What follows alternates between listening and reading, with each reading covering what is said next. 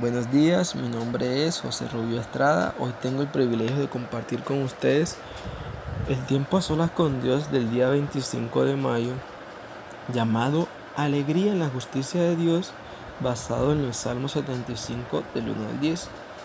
En este pasaje de los Salmos vemos cómo Asad le agradece al Señor porque Él juzgará a los malvados y exaltará a los justos en el tiempo correcto. Muchas veces en nuestras vidas nos hacemos esta pregunta. ¿Es Dios un Dios justo, no? Muchas veces por momentos de dificultad o por simplemente porque estamos viendo las vidas de las demás personas, no, no nos damos cuenta de la justicia de Dios en nuestras vidas. A veces no confiamos en lo que Dios nos ha dicho, en lo que Dios nos ha prometido. Aquí en el versículo 2 y 3 vemos como Dios nos nos regala una promesa. Y dice así, en el momento que tengo pensado, haré justicia contra los perversos. Cuando la tierra tiembla y sus habitantes viven en caos, yo soy quien mantiene firme su cimiento. Vemos cómo Dios en estos momentos de dificultad, en estos momentos de prueba, en estos momentos de pandemia, Él es quien mantiene firme nuestro cimiento, porque Él tiene el control de todo. Quizás humanamente cometemos el error de, de ver las cosas simplemente en el acto, pero no nos damos cuenta que la justicia de Dios en el tiempo correcto será buena.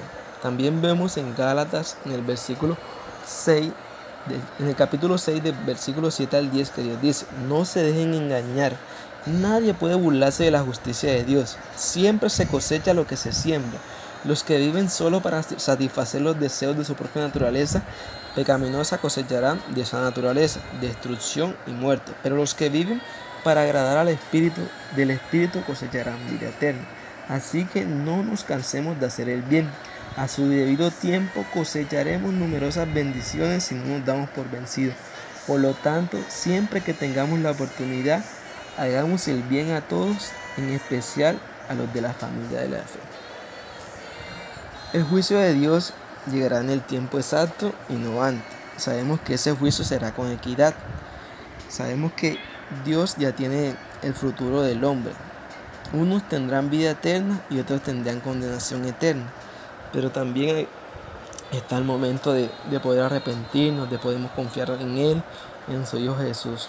Siempre existe una nueva oportunidad para creerle al Dios verdadero, al Dios de amor, al Dios de justicia, al Dios de misericordia, al Dios de la provisión. Es por eso que Dios nos invita a que en cualquier lugar donde estemos, que seamos justos, que tengamos consideración con esas personas que están pasando necesidades. Dios los bendiga, que tengan un excelente día.